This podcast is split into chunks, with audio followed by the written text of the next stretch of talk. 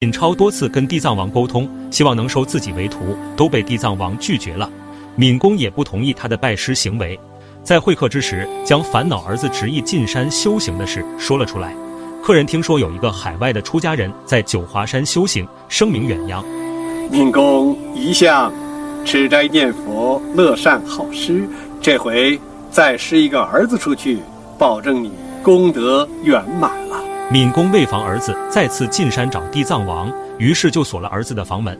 是年冬天，大雪封山，地藏王只有一件破衣衫御寒。我俩在家吃斋念佛，只是不知道该每天如何修行才好。地藏王告诉他们，只做好事，不做坏事。这件事小孩子都知道，但是百岁的老人想做到也是很困难的。